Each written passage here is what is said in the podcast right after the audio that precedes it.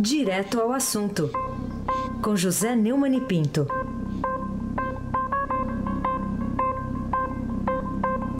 Oi, Neumani, bom dia. Bom dia, Raíssa Abac, o craque. Você tá dentro da lei ou tá fora da lei? E eu tô dentro. É, tô dentro. E a Carolina Ercolim, tintim por tintim. Bom dia. Bom dia, Neumani. Bom dia, Almirante Nelson. Lei. É o pedalinho. Bom dia, Diego Henrique de Carvalho. Bom dia, Maci. Bom dia, Clã Bonfim, Emanuel Alice Isadora. Bom dia, ouvinte da Rádio Eldorado, 107.3 FM. Aí se abaque, o craque. Vamos começar aqui falando sobre novos e-mails descobertos no computador do empreiteiro Marcelo Odebrecht, é, que envolvem aí aquele caso, estão aí já numa ação penal em curso que apura o uso de propinas na compra de um imóvel para o Instituto Lula em São Paulo. No que, que isso pode comprometer aí a situação do ex-presidente, hein, Neumani? É, esses novos e-mails são, é, complicam muito a situação do Lula, porque eles mostram o, o que o empresário Marcelo Debrecht diz aos seus executivos para debitarem de uma conta que o Hilberto S. mantém, né? É, os valores pagos na compra de um imóvel para o Instituto Lula. É, é uma conta é, do responsável pelo departamento de propina, naquele departamento de estruturação, nada estruturado, da, da Odebrecht, né? É, debitando a três fontes distintas três vezes 1.057.920 reais. Recomenda o Marcelo no e-mail encaminhado a Paulo Melo, um dos executivos da empresa, em 9 de setembro de 2010. Esses e-mails, segundo foi revelado pelo, pelo jornal Globo hoje, né, mostram que o ministro Palocci, é, que está aí fazendo uma delação premiada à Polícia Federal e prometeu dar toda essa documentação que está no computador, nos computadores dele, confessou ter administrado uma conta corrente do PT na empreiteira e foi avisado da compra desse imóvel por um assessor dele, o Branislav Contic. Em 9 de setembro de 2010, o Marcelo reencaminhou para a Contic a mensagem que recebeu de Melo e que o executivo informa sobre a compra do prédio. A mensagem é a seguinte: o Marcelo, o imóvel foi comprado hoje, via contrato particular e efetuado pagamento não foi possível fazer escritura pública ainda por pendências. O advogado está providenciando a solução. Ou seja, se o Lula já foi condenado no processo do, do triplex do, Guarujá, nesse aí, né, esse que fala desse, que no fim não foi construído, não foi construída a sede no Instituto Lula, mas essas evidências aí mostram que pode vir condenação mais pesada por aí. Mas é melhor esperarmos para, na, na hora da notícia, comentarmos. Não é? Carolina Ercolim, tintim por tintim, dentro da lei. Dentro da lei. Ô, ô Neumann, você acha que a condenação do ex-secretário de Saúde de Sérgio Cabral, Sérgio Cortes, e do empresário Miguel Snick, da empresa Oscar Snick, ambos soltos recentemente por Gilmar Mendes, pode despertar um sentimento de culpa no ministro do Supremo? Devia, né? Porque ontem foi noticiado que o Ministério Público Federal no Rio e o Conselho de Defesa Administrativa, o CAD, o Tribunal de Contas da União e a Controladoria Geral da União, a Receita Federal e a Polícia Federal, que não é, não são só os juízes, os promotores e os policiais. É muita, é muita burocracia de fiscalização junta, deflagrando, como deflagraram ontem, né? Essa operação é, ressonância, desdobramento da fratura exposta, da, abraço da Lava Jato no Rio, né? É, são contratos da área de saúde celebrados pelo Estado do Rio de Janeiro e pelo Instituto Nacional de Traumatologia e Ortopedia, Jamil Haddad, o, o, o INTUS. Esse instituto aí, inclusive o diretor foi preso ontem, né? É, foram presas 13 pessoas é, preventivamente e as temporárias de 9. Busca e apreensão em 44 endereços. Tem 33 empresas envolvidas, 1 bilhão e 200 milhões de reais. Entre os presos, o Miguel Skin, lá da Oscar Skin, né? É, e foi executado, é, foi está solto por decisão do ministro Gilmar Mendes em outubro de 2017. O executivo da Philips, Frederick Knudsen, e Dário Esperancini Júnior, que é o CEO da GE e trabalhou na Philips, quer dizer, tem envolvimento internacional. Nesse processo todo, me chamou a atenção essa história, né? Do, do, da General Elétrica envolvida em corrupção no Brasil. Uma outra história, um, um delator que narrou a força-tarefa da Lava Jato, que pelo menos dois contêineres de próteses vencidas foram incineradas no Instituto Nacional de Traumatologia e Ortopedia, lá o INTO, de que eu falei aqui. Então é essa pergunta que a Carolina fez. É, será que Gilmar Mendes tem um pouquinho de consciência? E esse pouquinho de consciência que ele tem, por menor que seja, não chama atenção para o fato de ele estar soltando gente? Gente que rouba, que fica é, é, bilionário com dinheiro que está sendo roubado da saúde dos pobres. Ô, ministro, pelo amor de Deus, né? Eu duvido, mas pelo menos um apelo vale, né? Aí, sem abaque, o craque. O, o Neumann, já que você está falando de uma operação aí, é, essa aí de ontem, só um registro desse momento, ó, acaba de sair a notícia aqui no Estadão, está tá ocorrendo a operação é, Registro Espúrio, terceira fase dela, lá em Brasília, o deputado Nelson Marqueselli é alvo, mas o STF afasta o ministro do Trabalho, Elton Yomura. É um dos alvos aí dessa é. terceira fase, está afastado é o ministro, hein? Olha Mas só. Que bagunça que é o Brasil. Olha só. Daqui a pouco eu vou falar do Nelson, Marqueselli quando a gente for falar dessa Isso, de frete. Daqui a pouco a gente fala. Mas vamos seguir aqui é. falando agora de uma, uma acusação né, que foi feita numa rede social por uma procuradora. Por que, que essa acusação abalou tanto o Supremo Tribunal Federal a ponto de ser decretada uma investigação, hein, Neumann? É, o corregedor do Conselho Nacional do Ministério Público, Orlando Rochadel Moreira, determinou ontem a abertura de uma reclamação disciplinar contra a Procuradora de, da República, Monique Schecker. É, ela insinuou que ministros do Supremo Tribunal Federal ganham por fora para beneficiar companheiros. No próprio Twitter, Monique negou que tenha sugerido isso, companheiros. No, é, não há limite, vamos pensar, os caras são vitalícios, nunca serão responsabilizados via STF ou via Congresso e ganharão todos os meses o mesmo subsídio sem contar o que ganham por fora com os companheiros que beneficiam. Para que ter vergonha na cara? Ela escreveu. Realmente ela vai ter que mostrar que história é essa, vai ter que sair. É, não se pode acusar assim. Agora, ficar preocupado com isso, pelo amor de Deus, o, o Supremo tem muito mais o que fazer, eu espero, acho, né? Aliás, eu, eu gostaria de citar um, um artigo da colega Mira Leitão, o artigo chama-se O STF está deixando de ser solução para virar parte do problema. E ela termina esse artigo dizendo: o país vive uma crise grave e múltipla. O Supremo, com seus votos, suas contradições, com a agenda de alguns ministros, está virando parte da crise, em vez de ser a solução. Aí fica se preocupando com um negócio que saiu numa, numa rede social. Se tivessem limpos, se tivesse tudo tranquilo, será que eles se preocupariam? Ah, pelo amor de Deus. Preste atenção no artigo da, da, da Miriam Leitão e esquece as redes sociais. Carolina Ercolim, tintim por tintim.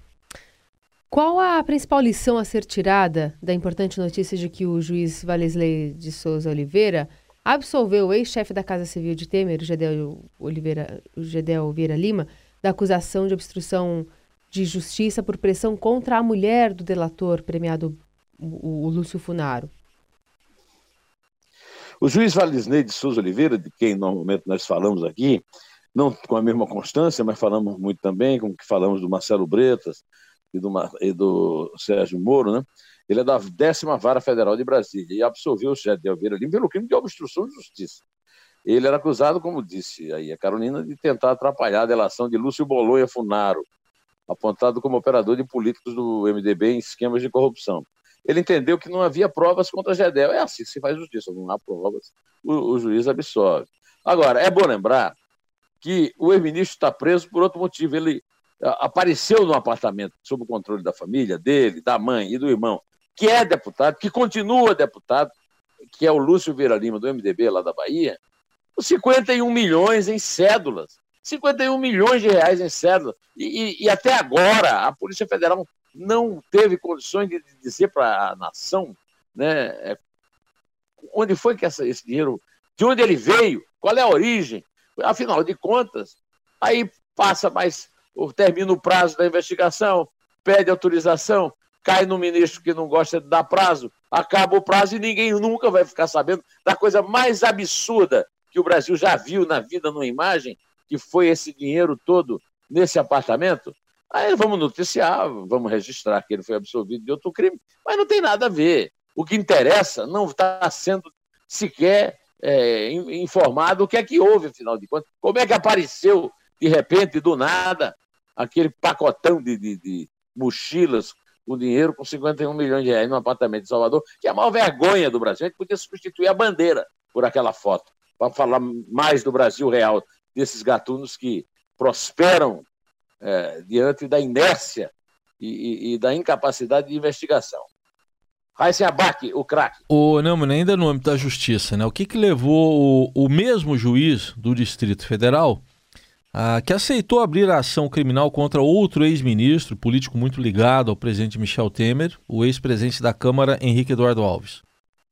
É, ontem o mesmo Valisney, que nós é, comentamos aqui a história do, do Gedel, é, aceitou uma denúncia apresentada pelo Ministério Público Federal a partir de é, investigação bem sucedida da Polícia Federal, vamos dizer que também tem um pedaço da polícia que funciona, e nós, graças a Deus, né? contra o ex-ministro Henrique Eduardo Alves, o Henriquinho do MDB, por lavagem de dinheiro. Ele é suspeito de encobrir uma propina de 1 milhão e 600 mil reais proveniente das obras do Porto Maravilha, no Rio de Janeiro, enquanto no exterior agora é réu no processo. O Henrique Eduardo Alves, ele foi presidente da Câmara, foi, ele é filho de um político muito tradicional no Rio Grande do Norte, o Aloysio Alves. E ele era de muita confiança do Temer, foi ministro do Temer.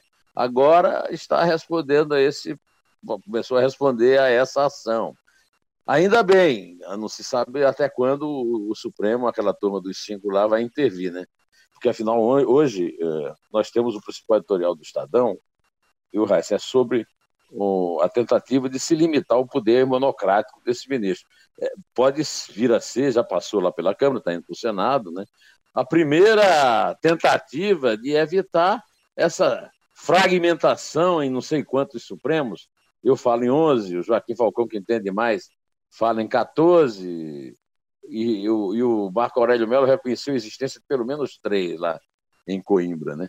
Vamos ver se isso prospera e se passa a funcionar. Não a primeira turma, é, isoladamente, que é o Jardim do Éden, não a segunda turma, é, que segundo o, o, vulgo aí, né, é, é, é, a porta do inferno, né? É o inferno de Hades, né? É, mas nem os monocráticos, as decisões pessoais, é, como por exemplo essa absurda do Toffoli de dar liberdade plena a um condenado em segunda instância 30 anos, como o Zé Disseu, Vamos ver o que é que vai acontecer. Lei editorial de hoje. Limites ao poder monocrático no Estadão. Carolina Ercolim, tintim por tintim. Você, queria saber se você acha engenhosa a fórmula matemática encontrada pelo relator da medida provisória do tabelamento do frete de cargas, o deputado Osmar Terra, do MDB. Deputado Osmar Terra, do MDB. O, o, aliás, eu estava falando editorial, viu, Carolina? Tem um editorial chamado Uma Trombada na Indústria, que é mostrando é, que no mês de maio a indústria brasileira teve um tombo de 10,9% na produção industrial por causa daquele movimento tão endeusado dos caminhoneiros. As pessoas que têm juízo no Brasil é, deviam para ficar preocupadas com isso. Mas esse deputado Osmar Terra, ele é o relator é, de uma medida provisória que inventa o tabelamento de frete né, numa economia de mercado, que é um absurdo. E aí ele achou uma solução que nós vamos passar, vamos, pelo menos não vai ter desemprego para matemática.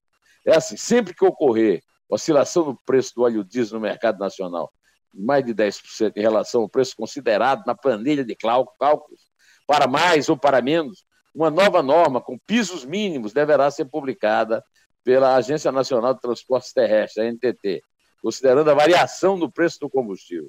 Não é uma maravilha? Não é. Agora, a grande argumentação dele é que, afinal de contas, o preço do FET eh, significa 40% eh, do custo. É, o preço do combustível significa 40% do custo dos, dos, caminhoneiros, por isso eles precisam ter o, o frete tabelado. É contra a lei, está fora da lei. Bom, a maior queda desde dezembro de 2008, essa de 2,9%, quando a crise internacional prejudicou a indústria e derrubou a produção em 11,2%. O mês de maio mostrou também o segundo pior resultado da série histórica, iniciada em 2002. Põe os pés no chão, o deputado Terra. Pelo amor de Deus. Aí, sem abaque, o craque. Muito bem. O Neumann, outro assunto aqui, que consequências práticas no Brasil o Brasil poderá ter a, a responsabilização pela Corte Interamericana de Direitos Humanos aqui do Estado brasileiro na execução do nosso colega jornalista Vladimir Herzog na época da ditadura militar, lá em 1975. É, é, você se refere à Corte Interamericana de Direitos Humanos, a CIDH, que condenou ontem o Estado brasileiro pela morte do jornalista Vladimir Herzog em 1975. Ou seja, já lá se vão 43 anos, né? durante a ditadura militar. É a primeira vez que ela reconhece um assassinato cometido durante a ditadura no Brasil como um crime contra a humanidade. A Corte já tinha emitido decisões semelhantes para casos de outros países da América Latina e já condenou o Brasil em 2010 por não ter investigado os desaparecimentos ocorridos na guerrilha do Araguaia. É, essa notícia ela vem no momento em que existe uma histeria da, da direita truculenta, né, da direita caipira, né, de que não houve ditadura militar. Né? No Brasil, é, foi tudo às mil maravilhas. É importante que seja feita essa revelação por um órgão internacional para que se saiba que houve a ditadura, que ela foi violenta e que é, é preciso, pelo menos, se lembrar disso, já que é impossível punir especificamente os autores das torturas e das mortes, porque houve uma anistia que cobriu os dois lados. Aliás, nesse momento também o Globo está dando em manchete, na sua página principal, é, que o general Braga Neto conseguiu que o Temer calasse o Jungmann, mas o Jungmann continua falando sobre outras coisas. Né? E eu ontem, por exemplo, eu falei aqui do, do Vitor Rara, também estava falando do Vladimir Herzog, também falou da vítima chilena, né, do Vitor Rara. É... Carolina Ercolim, tintim por tintim. Bom, Neumani, é... por que você decidiu entrevistar o ex-craque Afonsinho, hoje com 71 anos de idade, na série semanal de perguntas que você faz e publica no meio de semana no seu blog do Portal do Estadão? Afonso, aos 71 anos, está é, tá em plena forma, né? E ele foi um ícone, né? Ele, ele, ele foi proibido de jogar pelo Botafogo, né? Foi que o contratou do 15 de Jaú, e ele era um meio armador de muita categoria. E foi proibido porque usava cabelos e barba longa. E aí ele começou uma grande luta pelo passe livre, e durante 20 anos ele foi o único jogador brasileiro com craque livre, com passe livre. Então ele é um, um, ícone do passe livre. E agora ele me deu uma entrevista que eu estou publicando hoje, uh, desde ontem, no, meu blog, no blog do Neumann, no portal do Estadão. Ele me deu uma entrevista dizendo que a redenção do futebol brasileiro, mais do que pela Copa do Mundo, se o Brasil ganhar, nós todos estamos torcendo por isso, passa pela redenção dos clubes e pelo apoio e por opções de trabalho e de educação para os jovens talentos do futebol. Né? É, a entrevista é, eu, eu, ilustrei com uma foto em que ele está ao lado de um sujeito que jogou na camisa com a camisa 10 no Santos. Ele jogou no Santos. Era um, era um negro, assim, está de costas, está escrito a camisa 10. Você poderia apostar quem pode ser esse jogador, ou, ou Heisen? Começa com. Camisa... Começa com P eu acho. E termina com E. Pelé! É. Pois é. Pelé é o cara que está na lei, faz parte da lei. Mas nós vamos ouvir agora o Tim Maia, de saudosa memória, cantando Fora da Lei, pelas obras e graças do Almirante Nelson. É o Ed Mota, né? Ed Mota. Ed Mota.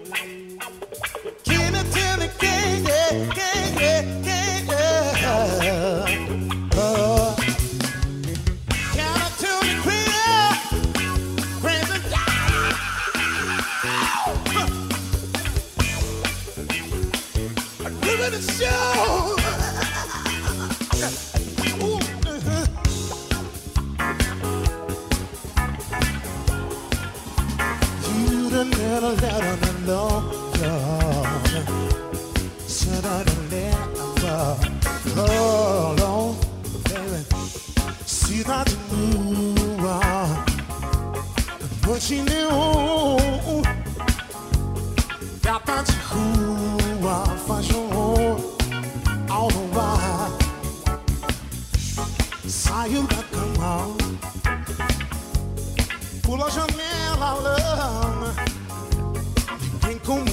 já que ele não começa a cantar fora da lei nunca, vamos contar Carolina Corinthians. Vamos lá, é três. É dois. É um em pé.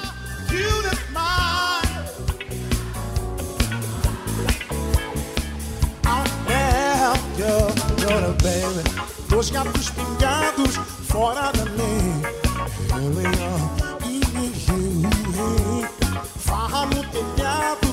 Fora da lei. Tudo bem, oh. Sobe e desce muros fora da lei. Ela sai por onde